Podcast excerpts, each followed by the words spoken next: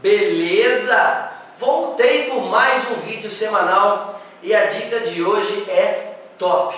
Por que, que ela é top? Como o canal está crescendo, graças a Deus, eu agradeço todo mundo, a vocês por ter compartilhado os vídeos, por ter curtido, ter comentado com seus amigos.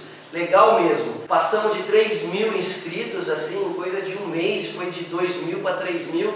Quem sabe aí o canal vai crescendo e vai ajudando cada vez mais pessoas aí.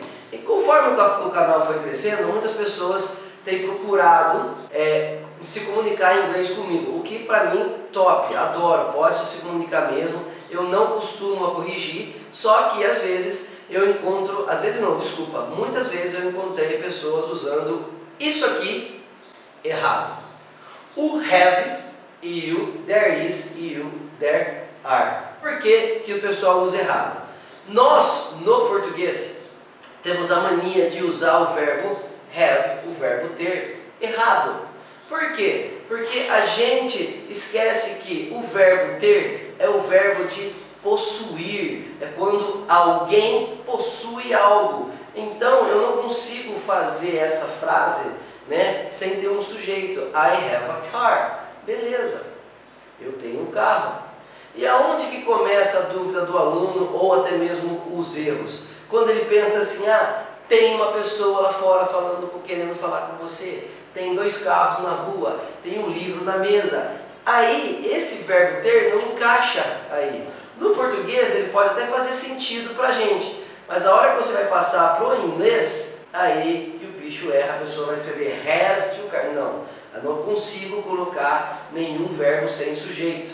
E existe um verbo que funciona nesse caso, que a gente chama de o verbo there be, que é o there is para singular e o there are para plural, ok? Então eu vou passar aqui dois exemplos, tá? Para você ver a diferença desses dois verbos aí, tá? O primeiro, vou escrever aqui, ó. I have two cars in my garage. Nesse caso, I have two cars in my garage está dizendo o quê? Eu tenho dois carros na minha garagem. Então, nesse caso, ele está funcionando como verbo ter, de possuir, e eu, sujeito, estou praticando aquela ação. Eu tenho aquilo. Beleza? Beleza. E quando você vem para o there is e para o there are, você funciona assim. There is, você vai usar no singular. There are, você vai usar no plural. Então, para eu usar o mesmo exemplo do carro, eu vou fazer assim, ó. There are, there are two cars in my garage. Nesse caso, estou falando, ah, existem dois carros na minha garagem. Se eu fosse falar no singular, there is one car in my garage. Há um carro na minha garagem. Essa é a diferença. Eu não posso falar has two cars in my garage. Não. Eu posso usar assim, eu tenho, beleza, ele tem. Eu posso fazer um exemplo muito legal que eu uso também. Eu posso falar assim, ó, Bauru has 350,000 people. Nesse caso eu uso Bauru como sujeito, eu uso o verbo have conjugado para o he, para o she, para o it, que é o has, e o número de pessoas que tem aqui, aí tá certo. Bauru tem 350 mil pessoas. Ok? E como que eu faço essa mesma frase usando o there is e o there are? Vamos lá. Eu falo para vocês assim, ó.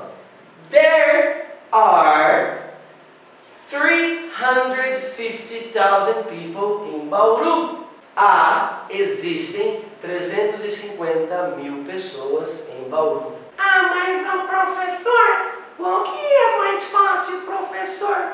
Qual que é que usa mais? Já disse aqui, não tem essa de usar mais, tem o que você usa no seu dia a dia, tá? Então, nesse caso, toda vez que você falar que tem alguma coisa, que tem algo em algum lugar, você usa o there is para singular e o there are para plural. Se você vai usar o verbo have de ter, de possuir, você usa o verbo have.